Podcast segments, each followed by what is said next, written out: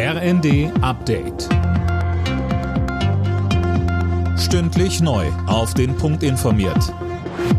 Ich bin Dennis Braun. Guten Abend. Die CDU von Ministerpräsident Wüst bleibt stärkste Kraft in Nordrhein-Westfalen. Mit über 35 Prozent liegt sie nach den momentanen Hochrechnungen deutlich vor der SPD, die auf etwa 27 Prozent kommt. Der Haken an der Sache für Wüst, er muss sich einen neuen Koalitionspartner suchen, denn seine bisherige schwarz-gelbe Koalition hat keine Mehrheit mehr. Wüst in der ARD. Ich werde mit allen Demokraten sprechen, wie wir die richtigen Antworten auf die Fragen der Zeit, auf die Herausforderungen äh, geben, die vor uns liegen. Ich werde heute Abend keine Festlegung treffen, aber ich werde mit jedem Vertreter einer demokratischen Partei sprechen. Möglicher neuer Koalitionspartner sind die Grünen, die massiv zulegen. Mit gut 18 Prozent sind sie fast dreimal so stark wie noch vor fünf Jahren. Aber auch die SPD will im Koalitionspoker ein Wörtchen mitreden. Parteichef Klingbeil.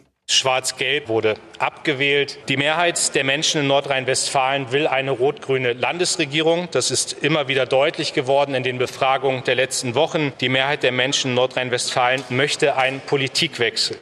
Die FDP bricht ein, auch die AfD verliert. Beide schaffen es aber wohl in den neuen Düsseldorfer Landtag. Finnland und Schweden haben die nächsten Schritte in Richtung NATO gemacht. In Schweden haben sich die regierenden Sozialdemokraten für den Beitritt ausgesprochen. Vorher hatte schon Finnland offiziell seine Bewerbung beschlossen. In beiden Ländern müssen jetzt noch die Parlamente zustimmen. Über 30 Millionen Menschen bundesweit werden in den kommenden Wochen befragt im Rahmen des Zensus, für den heute der Startschuss fällt. Der Zensus soll zeigen, wie viele Menschen in Deutschland leben, wie sie wohnen und arbeiten.